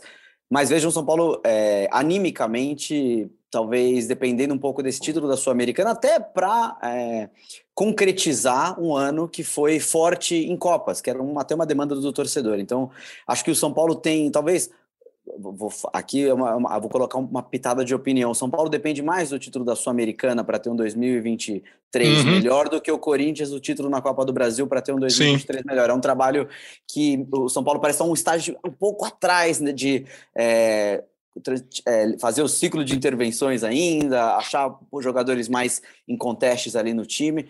Então vejo assim, a perspectiva é boa, mas vejo o São Paulo um pouco mais pressionado para trazer esse título que vai é, solidificar as políticas é, da atual direção e vai dar um horizonte muito mais promissor para 2023. E uma última pitadinha, você falou de elenco, eu não citei goleiro, mas é óbvio que essa é uma demanda que o São Paulo vai ter que, eu imagino, o Belmonte, com todo o cuidado do mundo, quando falar desse, desse termo, não vai queimar nenhum jogador, mas o São Paulo sabe que para uma Libertadores, para se passar adiante, se tiver um 2022 feliz no fim, com certeza vai ter que trabalhar nessa posição, porque há uma desconfiança grande em relação aos atletas que ocupam essa faixa é tão importante. Certo, essa, você, Obrigadão. É, essa, essa você encaixou sem rebote.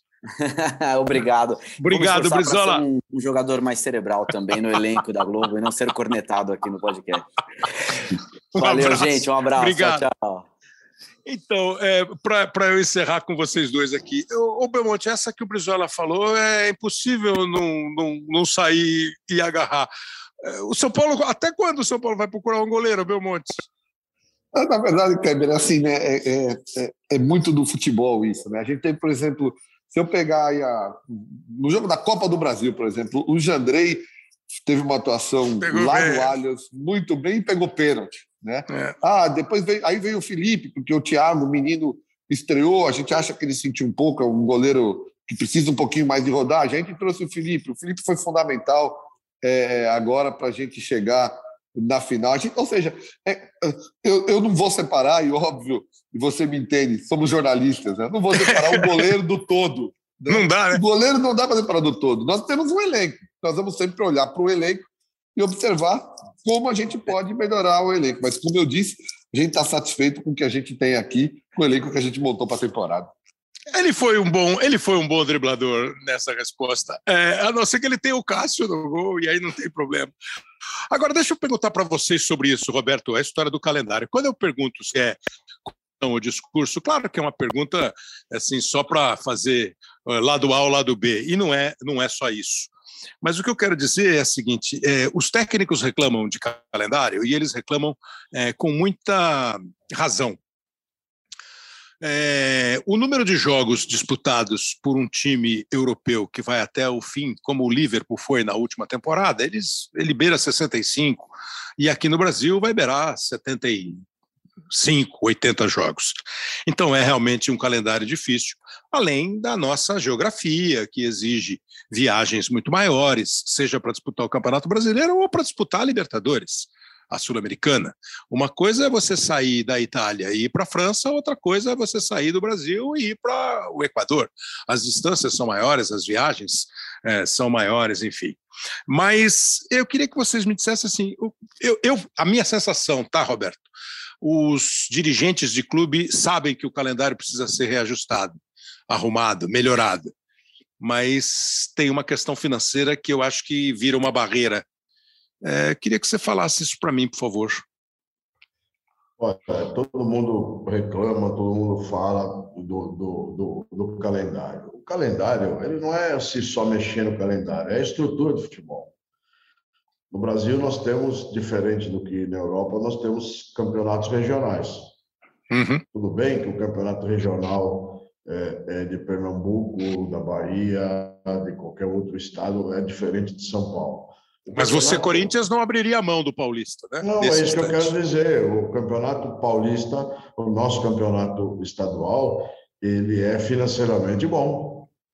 Então não precisamos abrir mão dele e nem tem como abrir mão de um campeonato, existe uma federação. Por isso que eu falo, você tem que mexer na estrutura toda do futebol para você mexer com tudo isso. Pode ser que o dinheiro, você mexendo na estrutura, o dinheiro venha de outro lugar e repõe é, o campeonato estadual, para acabar com o campeonato estadual. Enquanto existir federações, não vai acabar o campeonato estadual nunca.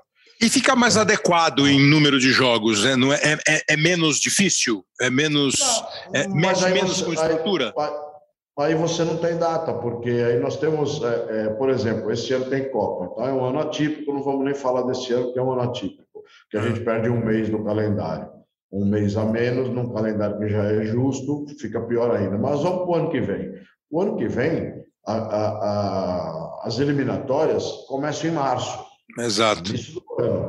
Se você, se você já der para o campeonato é, é, estadual e, e, consequentemente, para o campeonato brasileiro e as outras competições, a data FIFA ser uma data que não tenha jogos, já é um ganho grande. Muito Lógico. grande, porque todo mundo reclama. O, o, o Vitor também eu nunca vi, mas que se joga em três dias. Ô, Vitor, entenda uma coisa: aqui no Brasil, sempre jogou de quarta e domingo. Sempre jogou de quarta e domingo. Isso não é uma novidade, não é porque é o ano da Copa. Nós sempre jogamos quarta e domingo. Eu estou mentindo. Não. Ah. Sempre jogamos de quarta e domingo.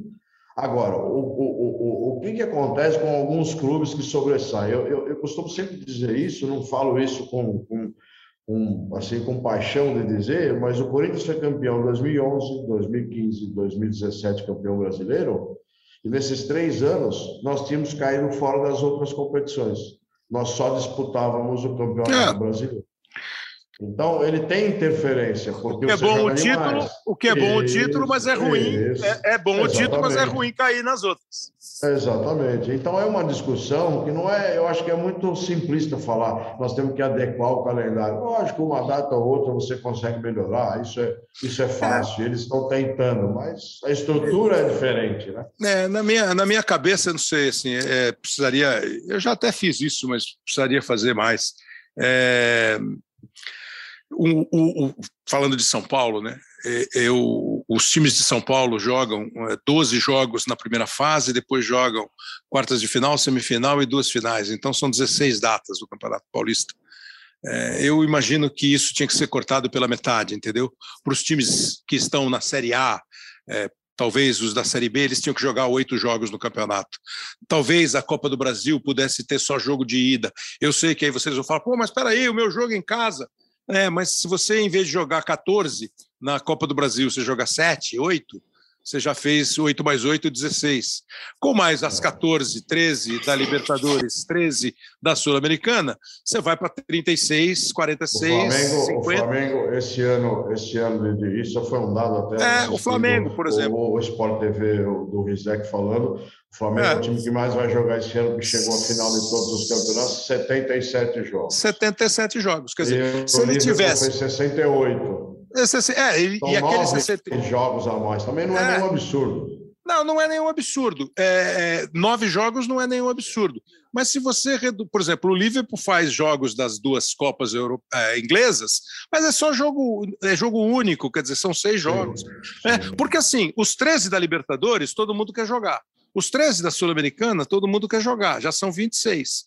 Os 38 do Campeonato Brasileiro, não tem jeito. Não tem jeito. Né? Jogar. Tem que jogar. Então, se você pegar é, 13 mais 13, 26, mas mais a, 38. Mas, mas, a média sempre vai dar uns 70, 70 alguma coisa. É, não, sem dúvida. Se chegar na dúvida. final do estadual. É, não, sem dúvida. Não passa muito disso. Você teria, porque na verdade, assim, o time que joga a Sul-Americana não joga a Libertadores. Ah, e, o, e, o, time que joga a Libertadores pode jogar menos na Sul-Americana. Então você teria tipo 13 do Campeonato Continental, 38 do Campeonato Brasileiro, são 51. Sim. Se você botar aí mais 14 das duas do Campeonato Estadual e da Copa, você vai chegar a 65.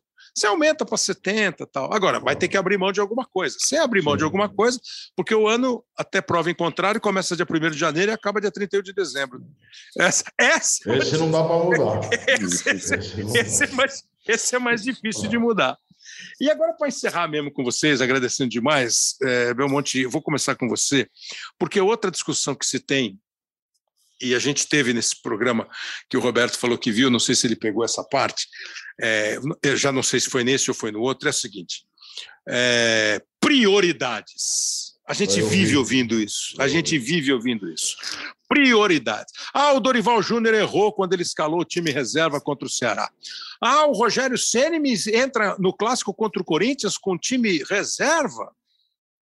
Não, mas espera aí, quem que decide isso? Então, assim, na nossa cabeça ali é o seguinte: o presidente Júlio, o presidente Duílio, o diretor Belmonte, o diretor Roberto, o técnico Vitor, o técnico Rogério, o Murici, o Alessandro, seja quem for, vocês vão sentar.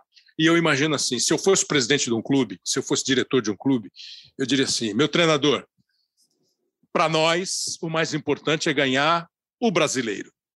Em segundo, a Copa do Brasil. Em terceiro, a Libertadores ou a Sul-Americana. Ou na ordem que for, não, é, não importa a ordem. No meio do caminho, conforme aquela navegação, como é que vocês falaram? Fases de intervenção, conforme a navegação, você pode pôr aí, ó, calmaria aqui, ó, vira leme à direita, leme à esquerda. Porque parece muito pouco provável que um técnico seja maluco de dizer eu que vou decidir. Como é que é que vocês decidem isso, Belmonte? Olha, Câmara, a gente é até curioso, porque é, é exatamente isso. A gente, no começo do ano, é, se reuniu, eu, Rogério, Júlio, Rui, Murici e tal, e a, o, o, que nós definimos como o objetivo inicial é, é, principal para o Campeonato Brasileiro. foi exatamente isso. Vamos, vamos no Campeonato Brasileiro, por que o Campeonato Brasileiro? Porque nós chegando ali até quinto, sexto lugar, vamos ter a vaga da Libertadores da temporada que vem. Nós temos um elenco é, que nós consideramos capaz de fazer isso e vamos da Copa vendo onde a gente vai. Só que aí okay. a gente foi da Copa vendo onde a gente vai. E a gente foi nas Copas. E aí, quando você vai nas Copas, você é obrigado a ter, em razão do calendário mesmo, em razão da quantidade de jogos, abrir mão. Você estoura o elenco, o elenco não aguenta. E aí você começa a abrir mão de onde? O brasileiro. É, é, é, a realidade é essa. Porque se, se você não está liderando ou brigando pelo título, você olha, eu estou em sexto, sétimo, oitavo. Peraí, mas eu tenho um jogo da Copa que é fundamental para eu seguir adiante. Aí você põe o elenco no jogo da Copa e tira do Campeonato Brasileiro. E vai gerenciando é, jogo a jogo. Né? Por exemplo, nós jogamos agora contra o Flamengo na quarta. Vamos dizer que tivéssemos passado é, contra o Flamengo e estivéssemos como Corinthians, por exemplo, na final da Copa do Brasil. O jogo do Ceará já seria uma nova variação. Peraí, nós temos Sul-Americano e temos a Copa do Brasil. Como nós vamos tratar o jogo do Ceará? Bom, mas agora a gente não está na Copa do Brasil. Então a gente faz uma nova avaliação. Nosso jogo próximo de Copa é 1 de outubro. Então a gente está trabalhando com a perspectiva de, no jogo do Ceará, é, quem tiver inteiro já vai jogar né, que talvez não fosse assim se tivesse passado da Copa. Mas vocês é, não têm nenhuma influência na decisão do técnico de quem joga e quem não joga, né? Nunca. É, então, Cabelo, eu disse para o Rogério, é, de cara, isso é o que a gente segue aqui, é o mantra que a gente segue. Quem escala é o treinador. ele escala quem ele quiser e cabe a nós, da diretoria, respaldar. Foi isso que eu disse, Rogério, você escala quem você quiser.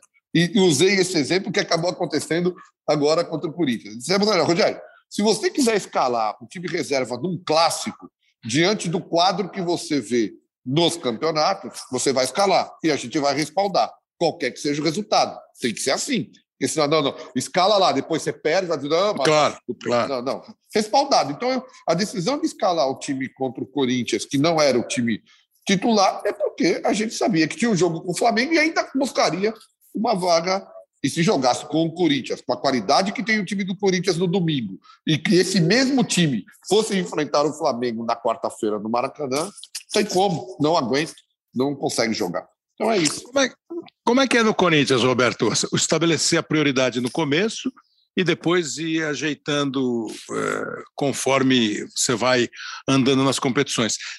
Isso que o, que, o, que o Belmonte falou é a sensação que a maioria de nós jornalistas tem de que o Campeonato Brasileiro acaba sempre ficando em segundo plano para quem não está em primeiro, segundo, terceiro ou quarto. É uma pena o Campeonato Brasileiro, é uma pena. Me parece haver possibilidade de você trabalhar isso de um outro jeito, porque eu acho que nós aqui, é, aí é opinião mesmo, tá? A gente confunde é, poupar elenco, é, dividir elenco, dividir time com mudar o time inteiro. Eu acho que isso não é feito nos grandes, nas grandes equipes. Mas, enfim, como é que é no Corinthians? A, a prioridade e depois as eventuais mudanças de rumo e esse amparo que vocês têm que dar para o treinador que diz assim: ah, não, pode escalar todos, nós estamos frescos. Na realidade, Kleber, é, é... Bom, no início do ano, no início do ano não existe prioridade, né? Prioridade, os objetivos são conquistas seja ela de qual campeonato for, a gente está sempre almejando título. É que vamos, vamos tirar o, o, campeonato estadual dessa conta, vamos começar já em abril, maio, onde começa o brasileiro e as outras competições ficarem mais, né, afundando, uhum. enfim. Você tem na Copa do Brasil o início da Copa do Brasil, teoricamente, óbvio, são é, times de uma expressão menor. Então, você consegue fazer uma mescla aí levando. Então, a prioridade sempre vai ser, sempre vai ser o Campeonato Brasileiro, porque é um campeonato extenso, é um campeonato de pontos corridos, você tem que ter uma regularidade nesse campeonato, senão você não vai para lugar nenhum. E, a, e, as Copas, tanto a Libertadores, que é diferente disso, você vai caminhando, vai caminhando. Mas aí tem as particularidades no meio disso. Vou dar um exemplo para você. Na Copa do Brasil, o Corinthians, no primeiro jogo, o Santos fez um placar de quatro. Sim. Já te, te dá o direito de tirar três, quatro jogadores. Você não está pondo time misto. Claro. Você está poupando aqueles que têm um risco maior de claro. se machucarem para outro jogo. Isso é uma vantagem que você conquistou dentro do campo. Então, isso vai jogo a jogo e vendo quem é o próximo adversário, tanto de um campeonato como do outro. O treinador, ele quer força máxima em todos os jogos. Lógico. Ele, ele só tira aqueles que têm risco.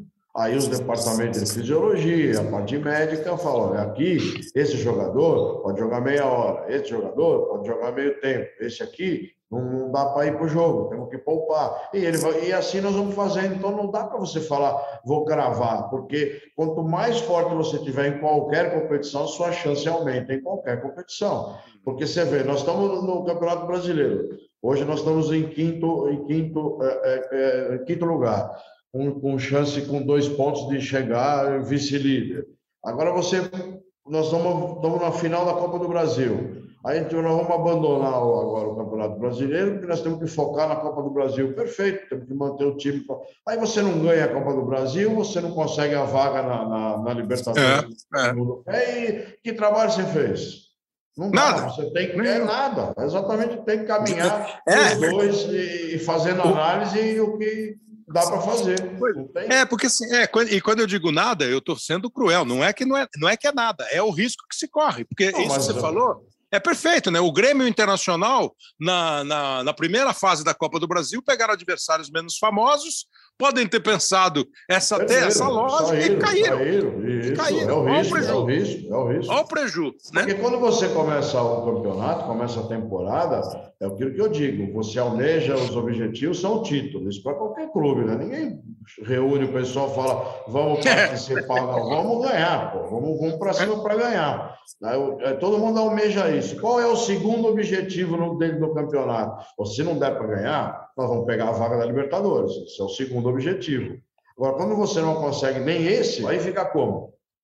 É. O ano fica você está é, prejudicando o ano seguinte, né? Essa é a verdade. Claro. Não, e assim, e o futebol tem muito isso, porque quando um time do tamanho do Grêmio, do tamanho do Internacional, e seria a mesma coisa para Corinthians e São Paulo, com a diferença óbvia que o São Paulo começou a Libertadores, a Copa do Brasil no começo e o Corinthians não.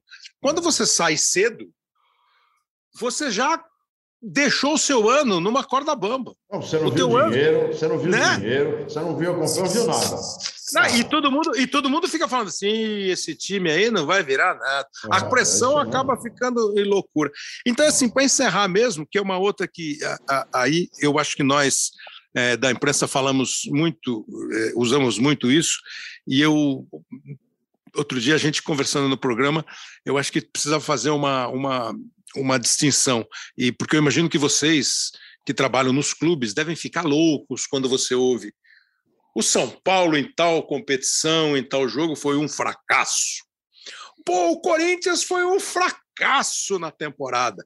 Eu acho fracasso forte pra caramba, entendeu? Para eu usar fracasso, tem que ser um fracasso, não com dois, mas com os 18 S. Então eu queria que vocês me dissessem assim, para vocês, quando vocês avaliam um trabalho, uma temporada, é, a diferença entre fracasso e frustração, Belmonte. Na verdade é o seguinte, Kleber, é, é, a gente quando está trabalhando no clube como São Paulo, é, você o fracasso seria você, obviamente, o time caiu para a segunda divisão, as coisas deram tudo errado, você trocou de técnico a temporada inteira. Seja, não, a gente, a frustração vem como vem agora, por exemplo, a gente não chegar uhum. na final da Copa do Brasil. Aí é óbvio, é uma frustração, independentemente de você saber é, a força do seu adversário, porque como disse o Roberto, é isso. É, a gente sabe que é o São Paulo, que é o Corinthians, que você quer ganhar. Ah, o Flamengo tá, não importa, a gente quer ganhar, a gente quer passar. Aí você, é óbvio, se frustra quando isso não ocorre. O fracasso é quando o trabalho, sabe, você percebe que o trabalho não andou. É, mas é muito difícil que é, claramente isso ocorra é, no São Paulo, no Corinthians, fracasso. Por quê? Porque você analisa, você tem trabalho feito, você tem os scouts na hora da contratação. Obviamente, o jogador pode dar certo, pode não dar. Ou seja, hoje a estrutura te deixa muito mais distante do, do, do fracasso. Tem, tem um todo em torno do, do seu time que faz com que você vá corrigindo ao longo do caminho e trabalhando, claro, com frustrações de não passar, mas bem distante do fracasso. Né? O, os objetivos podem não ser atingidos, mas isso não significa que você fracassou, significa é. que você não atingiu e evoluiu. Você vai evoluindo, né? O ano, o, o, a gente começou o Campeonato Paulista, perdeu o Paulista, mas precisa evoluir, evoluiu, avançamos nas Copas, agora estamos na final da Sul-Americana. Vamos. Ah, não ganhamos a Sul-Americana. Ok, chegamos na final. Como que a gente está para a próxima temporada? Ah, o trabalho tem que avançar, tem que progredir. O que não pode é a cada situação que você tem ter uma ruptura. E essa ruptura, sim, seria o fracasso. Né? Não é, é. é não ter rupturas. É é, eu, eu, eu, eu falei do fracasso assim, eu na verdade eu gosto, o fracasso eu até entendo, né? Sucesso ou fracasso? Ah, você pensou, você chegou a quatro finais, perdeu as quatro. Pô, foi uma frustração e um fracasso nas finais. O que me incomoda mais é o tal do vexame. Ah, foi um vexame. Como é que você, Roberto, com tantas administrações, em tantas funções, com vitórias, derrotas e empates, né, é, divide isso? Frustração, fracasso, vexame?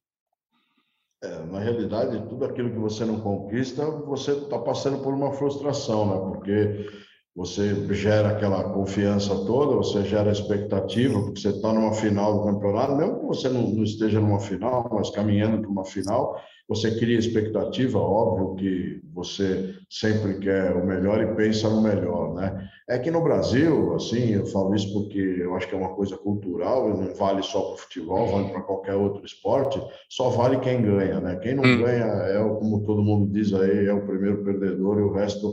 Então, você pode dizer que um, um tem sucesso e o resto tem fracasso, ou o resto fez vexame.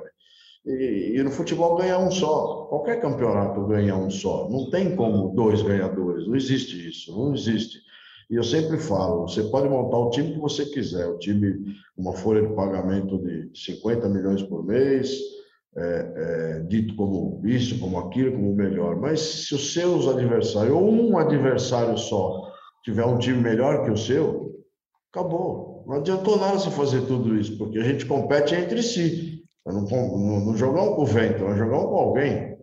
E é difícil isso, não é, não é brincadeira você. Nós sabemos quem são os times. Você pega o Palmeiras, é um time que está com conjunto há mais de dois anos. Não estou nem colocando aqui questões financeiras.